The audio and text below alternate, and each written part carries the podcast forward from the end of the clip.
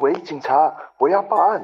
我看见我邻居一家大小全部都吊死在家里，你们赶快派人来！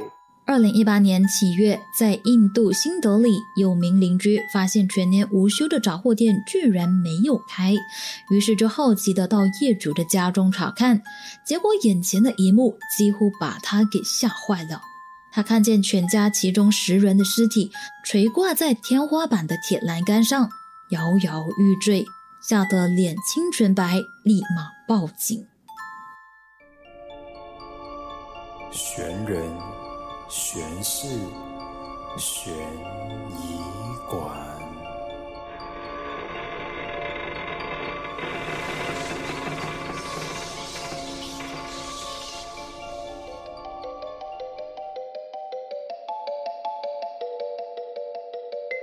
欢迎来到悬人悬事悬疑馆，我是馆主 Carmen。不知道大家在听了上一集结尾部分的那个下集预告之后。有猜到这集要聊的是什么案件了吗？南瓜宝圈们应该都知道哈，因为前几天有让南瓜宝圈们抢先听完整版的预告，也就是刚刚大家听到的那个啦。没错，这一集要说的主题是一位听众在之前许愿敲碗敲了很久想听的主题，他也曾经被 Netflix 取材拍成纪录片，说的就是最终在二零一八年发生的。诡异离奇案件，印度家族集体上吊自杀案，为什么会特别先选这个主题来做呢？第一是，我之前没有留意过这一个案件，过后翻了翻资料就觉得，嘿，蛮诡异的，很值得做。第二就是，我好像没有聊过印度这个国家的案件呢，所以这一集就来点不一样的吧，带大家到印度去探一探。究竟为什么这家被人称为模范家庭的十一口人，最后会以诡异的榕树仪式来上吊呢？榕树仪式又是什么？怎么听起来像是一个邪教的东西？究竟是自杀，是谋杀，还是另有蹊跷？听下去你就知道了。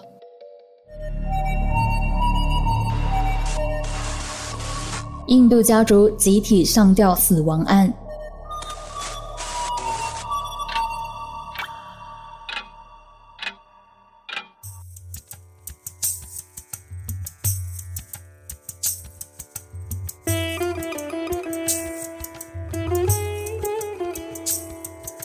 切都要从二零一八年七月以后的清晨开始说起。这一天，印度新德里布拉里镇的居民就像往常一样起床，开始过他们的生活。一名邻居如常到他常光顾的杂货店去购买新鲜牛奶，可是他左等右等，才发现这家每天准时在清晨五点半前就会开店的杂货店，今天居然没有如常开店。于是他便举起了他的手，敲起了门，这才发现门居然没有锁。在好奇心的驱使下，他便缓缓地移动自己的脚步，上了楼一探究竟。当他抵达楼上时，就被眼前恐怖的景象给吓个半死。他看见杂货店老板一家十口全部整整齐齐地吊在天花板的网格铁架上，每个人的颈部系着彩色的布条，所有人都蒙上了双眼，耳朵用棉花塞住，嘴巴封上了胶带。双手被电线反绑，十具尸体就像榕树的树枝一样摇摇欲坠地垂挂着，全部都没有了生命迹象。而他们家的狗则被绑在屋顶上，不停地吠叫。邻居被这意想不到的震撼一幕吓得脸青唇白，立马拨电话报警。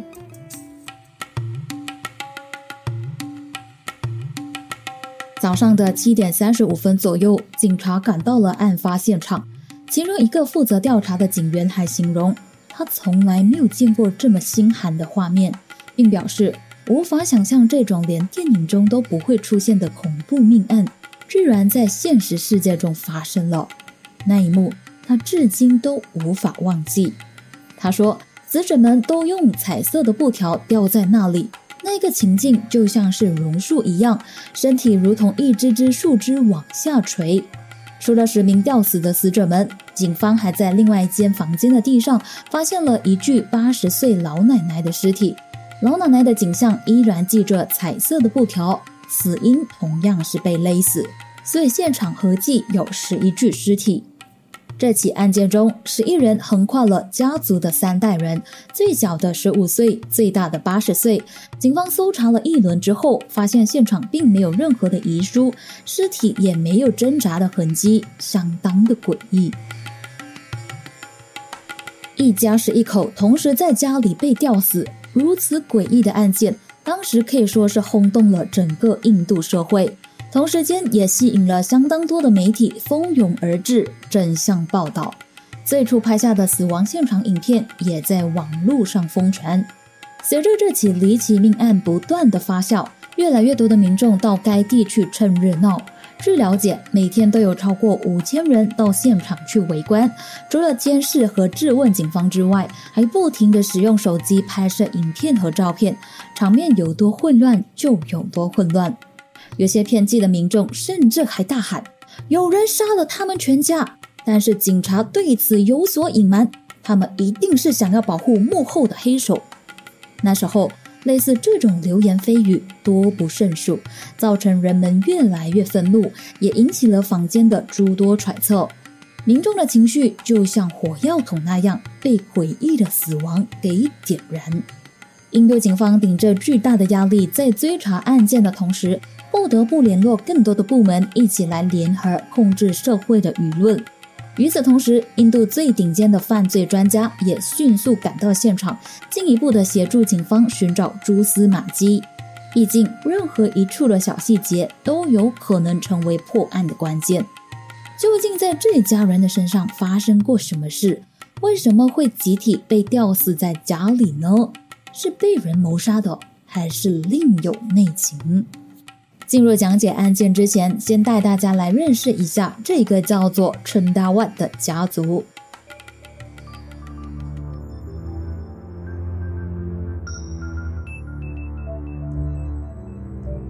顺道外这个大家庭由一家三代组成，分别是八十岁的老母亲 Devi，她的一个女儿 Pratiha，两个儿子 Hunish 和 Lali，两名儿媳妇以及五名孙子孙女，分别是 Priyanka、Maraka、Nidu、Shivam 和 Druv。大家可以到悬疑馆的 IG 去看人物关系图，这样就会比较的清楚和了解。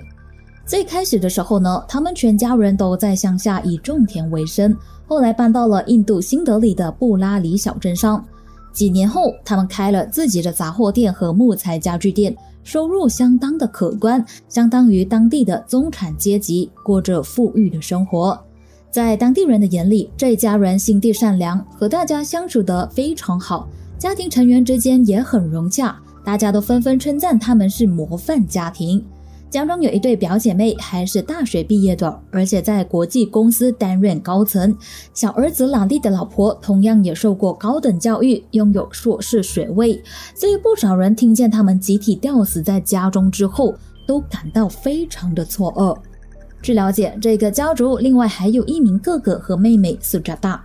妹妹苏扎大因为不是和他们同住而逃过了一劫，但是面对家人集体身亡的消息。妹妹苏扎大再也无法压抑心里的悲伤，在面对媒体的镜头时，生气痛心地指责那些无情杀害他家人的凶手，还表示他们的家族一直以来都是过着非常幸福美满的生活，家里的生意也越做越好。他坚信他们是被人杀害的，希望当地的警方可以尽快查个水落石出，并抓到杀害他家人的凶手。根据警方初步的调查显示。大部分的家庭成员双眼被蒙住，耳朵里也塞了棉花。被勒死的老母亲虽然不是和其他人一起上吊，但是脖子上依然有被绑上了类似彩色布条和一根腰带。在她的脖子上，警方发现了和腰带痕迹吻合的伤痕，不排除她就是被这条腰带给勒死的。最让警方疑惑的是。一家人上吊的布条之间的距离相同，就像是故意安排的那样。除此之外，每一个家庭成员也有着细微的差别，例如孩子们的手脚都被电线绑得很紧，根本无法挣脱。就算想要逃命也无能为力。而大儿子户内则是有想过要解开自己，他有一双手呢是没有被绑住的，而且有明显的挣脱痕迹。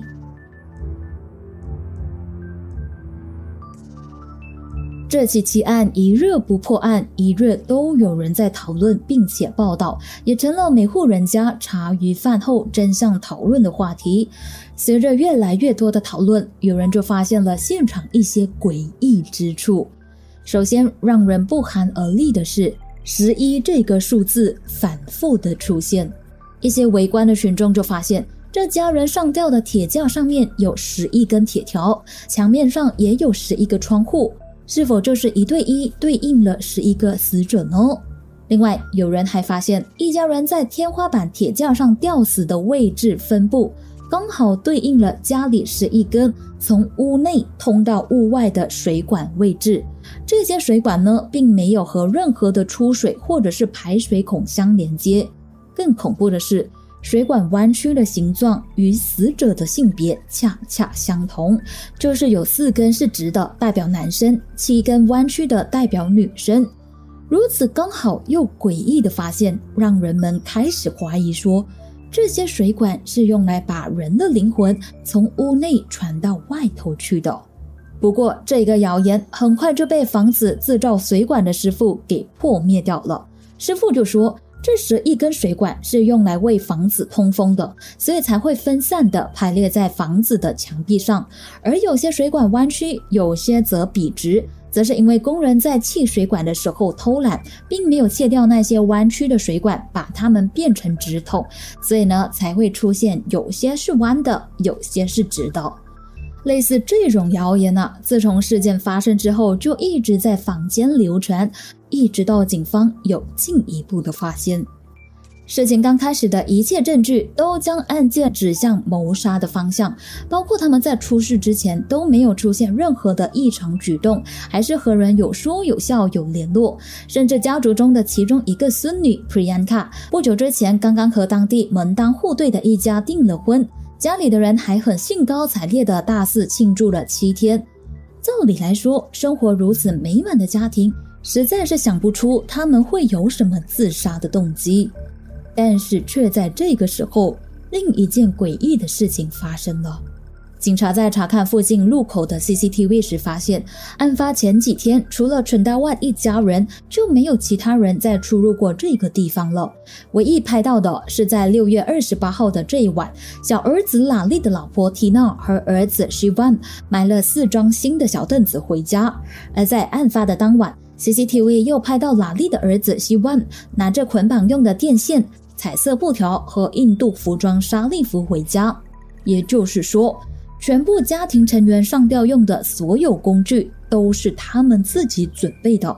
最让人匪夷所思的是，家里有人订婚，发生了这么高兴的事，怎么一家人会购买自杀用具，然后集体自杀呢？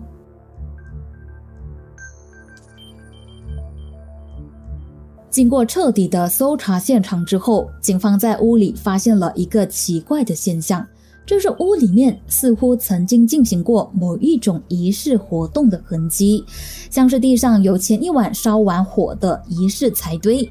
另外，警方还在家里的神台隔壁以及每个人的房间里面找到是一本由2007年9月开始写到事发前一刻的死亡日记，里面写满了离奇的讯息。由于事发的时候呢没有目击者，所以这些新发现也就成为了破案最有力的证据。同时，也因为这是一本日记，这一起离奇事件的经过才慢慢的被推敲出来，甚至还原整起案件的真相。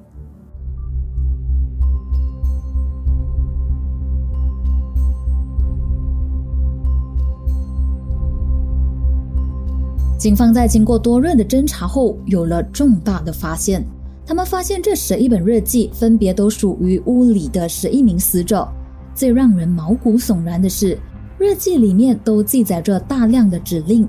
这个家族里面的每一个人似乎每天都靠着日记里面的内容生活着。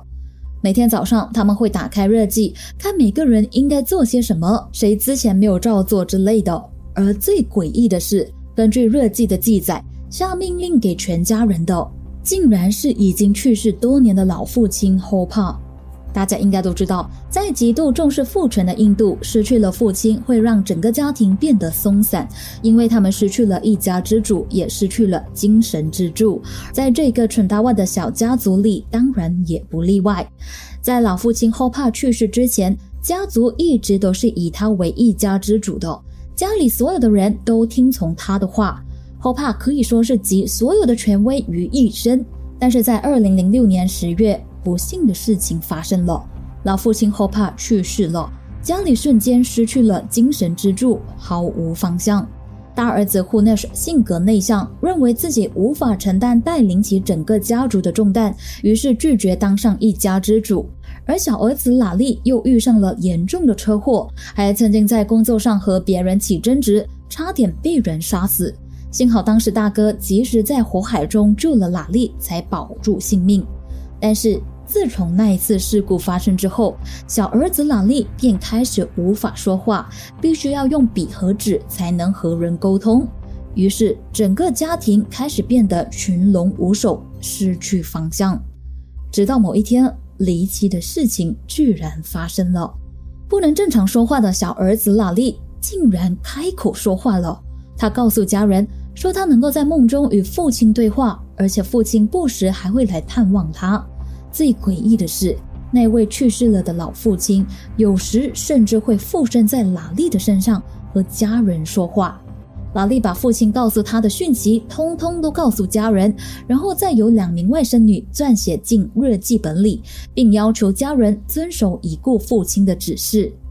日记里面详细的记载着每一位家庭成员应该要怎么过生活，他们的钱应该要投资在哪里，如何处事待人等等的细节等等。小儿子拉力甚至还表演了一场神迹秀，他透过家人长达一年的诵经之下，居然治好了他无法开口说话的病。家人们见状，纷纷都认为这肯定是神的旨意，他们认为是老父亲透过了拉利的身体。继续带领着这个家，让他们越来越强大，所以最后也就接受了小儿子拉利成为了一家之主。好了，既然相信拉利成为家里的一家之主兼精神支柱，理应是一件很开心的事啊！为什么最后会演变成集体上吊自杀呢？原来准大万这一家给外界的形象很好。但是事实上，在家中却是非常压抑的。虽然有些成员心里想着要离开，但是身体却很诚实。因为这几年他们的生活变得越来越好，所以也就选择继续和一家之主拉利，还有老父亲在日记上面的指示来过生活。拉内可以说是掌控了全家人的情绪和精神，疯狂指数达至极端的状态，甚至病态的控制每一位家庭成员的日常生活，还称这个是上帝的旨意。渐渐的，就这样慢慢的演变成自己家族中的一个小型邪教。这样的日子一直持续了大约十一年，直到拉利的外甥女 Priyanka 要出嫁。刚刚我们也稍微有提到过。警方从邻居们的口中得知，拉利在筹备外甥女 Priyanka 的婚礼时，情绪忽然大变，忽然变得非常沉默寡言。而且从这家人留下的录像带中也发现，拉利在订婚宴上表现得非常异常。有心理专家就透过这些资讯来推测，小儿子拉利相信，对于他们这个家族来说，最重要的是团结。而在他筹备外甥女的婚礼时，突然意识到家人始终会有离开的一天，也就意味着这个守了十一年的固定团体最终会被拆散，而自己在这个家中至高无上的地位也会被动摇。于是这个时候，不知道是自己有意还是源自于潜意识的行为，兰丽居然想到了进行榕树仪式来讨好神灵，指使家人集体奉献自己的生命。表面上是说可以让一家人集体得到救赎，并且升华到另一个层次，实际上是想要家人在最后一刻陪伴着自己，也使得这个家庭在最后一刻都是团结一致的。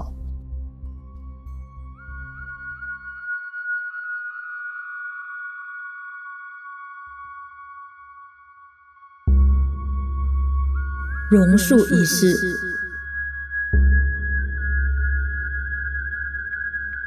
警员将每个人的日记翻到最后一页，发现犯罪的现场和日记最后一页所写的过程吻合。十一人都分别写下了在举行这个榕树仪式时的整个过程。字里行间透露着他们在死前连续七天都举行了这个榕树仪式，也就是每一个人必须吊着来模仿榕树垂下来的树枝，以便讨好神灵。人体是暂时的。我们可以透过遮住眼睛、嘴巴来克服恐惧。这是拉力在日记中写到的。他还在日记里面提到了世界末日，说末日来临的时候，天空会打开，大地会开始震动，还表示爸爸是时候探望我们了。指出已经去世了的父亲后怕已经给出指示。要让所有的家庭成员在世界末日来临的时候都被获救，还说没有人会反抗这本日记上的指示，让人不寒而栗。不过，家人们对于拉力提出的这个世界末日，以及透过仪式能让他们一家获救、一起生活到另一个层次的说法，却深信不疑。日记中更详细的记下了他们是如何进行这一个被称为榕树仪式的。集体救赎行为，这个仪式必须连续七天进行，而且需要在约凌晨一点的时候举行。全家人必须要团结一致，并且有决心的进行到底，因为这有助于悔过自新。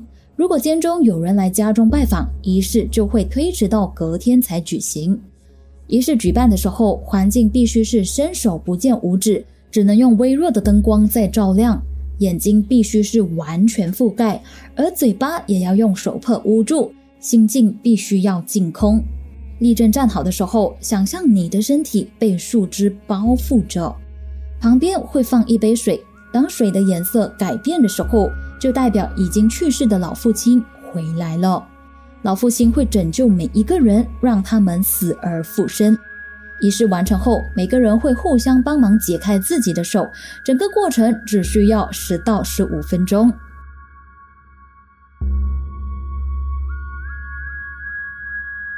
真的是有神灵救赎，还是一切都只是幻想？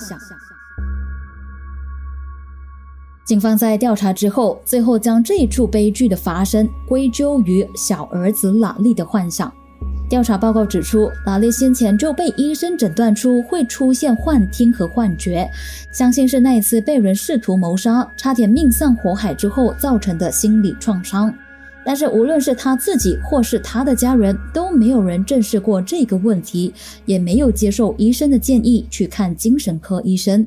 另外，警方相信这家人并没有打算要自杀，因为他们不相信自己会在这场仪式之后死亡。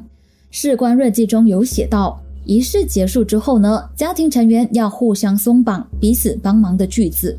其中一名死者甚至在仪式前刚把手机充满电，厨房里面还放着隔天要煮的菜。大儿子户内也和远房的亲戚约好下一个星期要一起见面等等。所以警方最后将这起案件定义为意外来结案。指出这家人是在仪式过程中出现了意外，才集体自杀身亡的。他们都以为自己在仪式结束之后能够重生，却没有想到因此断送了自己的生命。可能有人就会好奇的说：“家族中有三个都拥有高学历，怎么会相信这种鬼神之说呢？”有心理学家就将这种常人看起来很难理解的偏执行为解释为集体妄想症。意思就是在一个封闭的空间里面，同一种思想不断的生长。如果没有外界的干涉，就很容易让所有的人都相信领导说的话，甚至是沉浸在其中，因为大家的频率都相同了。而在这一类的团体当中呢，成员会因为彼此的存在而感到安心，进而忽视来自外界的声音，逐渐成为更死忠的信徒。这也是为什么社会上有很多常人认为是邪教的团体。但是他们的会员却不认同，甚至认为自己是幸福的。就这起案件来说，印度根深蒂固的父权让这个家族里面的人难以反抗之余，宗教与轮回往生的思想灌输，还有十年如一日对一家之主的深信不疑，这些都是间接导致了这起悲剧发生的原因。有宗教信仰固然是好，因为它可以让人有精神寄托。有研究也表示，有宗教信仰的人，他的幸福指数会比无神论者还要高。但是也要切记，千万不要过度的迷信，而让自己失去了判断能力，甚至是走火入魔。另外，我也有一点小好奇啊，为什么偏偏是榕树呢？不能是模仿其他的树吗？找了一找资料才发现，原来榕树又叫做万年青，它的生命力旺盛，树形庞大，根系发达。有人会习惯把它种在庭院中，寓意家庭稳固、长寿安康。会不会是因为这个原因，拉力才会想到模仿榕树呢？不过也有另外一个说法，就是榕树呢其实不适合种在家里，因为榕树的“榕”字和容易的这个“容”同音，也就是容人的“容”。有人就认为榕树不容人，家里如果种了榕树的话呢，会导致家里的人生病，身体变得不好。至于哪一个说法才是真的，就靠大家自行去判断啦。无论你相信哪一边，不过度迷信才是最重要的。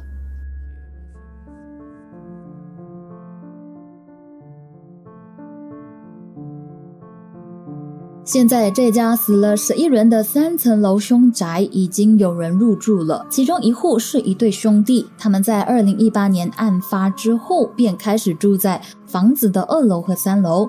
这对兄弟受访时表示啊，他们当初呢是被便宜的租金给吸引，虽然刚开始的时候是有点害怕，甚至要搬到阳台去睡觉，但是现在呢已经适应了。还表示，如果真的发生可怕的事情，我们就不会继续住在这里了。而另外一家住户则是医生的一家人，他们也是因为租金便宜，所以决定租下房子的，并且将一楼改造成诊所。对于其他人的闲言闲语，他们并没有太在意，还表示我们在这里并没有什么问题啊，这房子又大又漂亮。如果换作是你的话，不知道你敢不敢住在这里呢？前提是租金非常非常非常的便宜。忽然就想起了前阵子和朋友聚餐的时候聊起了这一类的话题，就是有说到。如果给你一百万，到一间很猛鬼的闹鬼酒店去住一晚，你会住吗？我那时好像是回答说，如果我不知道那一边闹鬼的话呢，可能会；但是如果知道了的话呢，就肯定不会了。毕竟很难免会心理作祟呀。虽然没有做亏心事，但是还是会怕怕的。要这样被精神折磨法，就算没有遇到，精神也会变得脆弱啊。可能 check out 之后呢，就会留下了心理阴影，一百万可能都还不够医药费。开玩笑的啦，那不知道你又会不会呢？都欢迎你到 IG 和关注我，还有其他的听众朋友们分享哦。这起诡异的集体自杀案也曾经被 Netflix 取材拍成纪录片《邪秘满屋：印度家族集体死亡案》，由印度女导演 Lina Yatif 执导，共有三集，主要透过访问记者、邻居以及调查这起案件的警察们来进行深入的分析，探讨这个曾经震惊整个印度的十一口集体上吊身亡的奇案，慢慢的抽丝剥茧，将真相解开。纪录片里面还特别强调了每一位家庭成员的年龄和关系，不止描写了每一个人的个性和梦想，还分析了家庭成员的关系，因为这些都对这个案件的真相相当重要。而刚刚大家听到的资料，或者是现在在网上找到所有关于这起案件的内容，多数都是出自于这部纪录片的。非常详细且分析到位，有兴趣的朋友可以上到 Netflix 去搜寻这一部纪录片来看哦。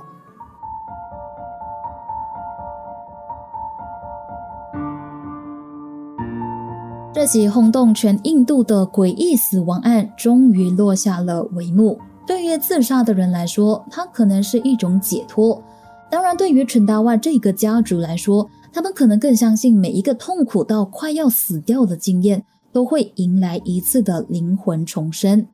但是这些被误解为是解脱和重生的举动，对于一些还生还的亲人来说，却是悲痛到极点的痛苦，甚至他们的悲痛可能是直到现在都无法消散。唯有随着时间的流逝，才能慢慢的抚平失去亲人的伤痛。你可以很洒脱的挥挥衣袖就离开，但是请别忘了那些还爱着你的人，他们的痛苦可能比死还要难受。所以，如果当你发现有情绪方面的问题，记得要及早寻求帮助。只要你愿意正视它，面对它，愿意踏出这一步，所有事情都会有出入的。就像这起案件的小儿子拉力那样，如果当他发现自己有心理创伤之后，能够及早的寻求医生的帮助，可能也就不会发生这个悲剧了。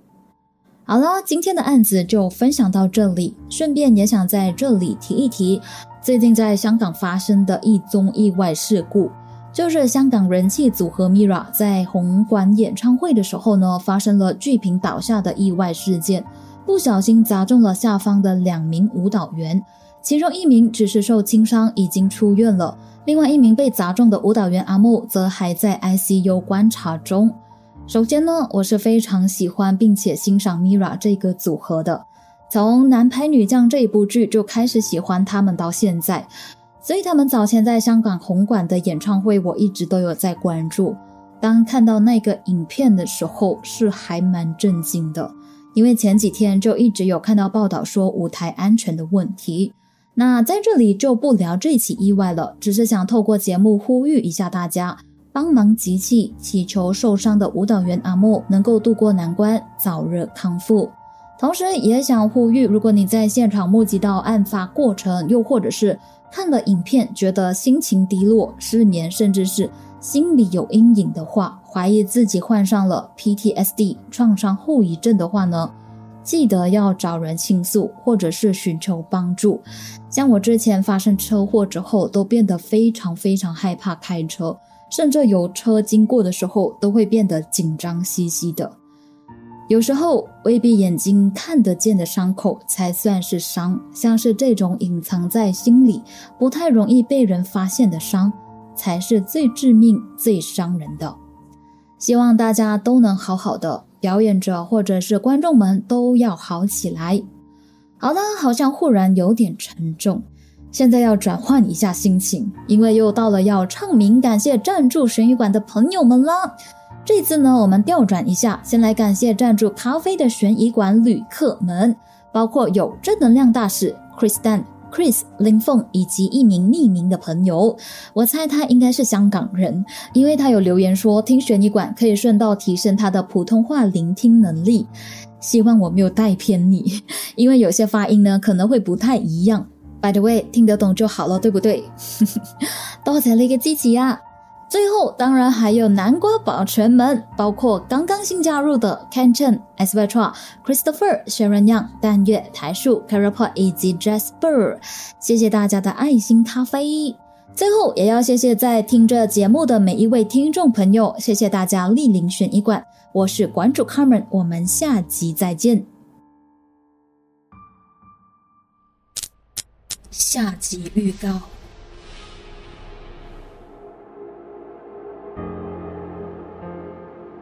农历七月特备之陪你说鬼。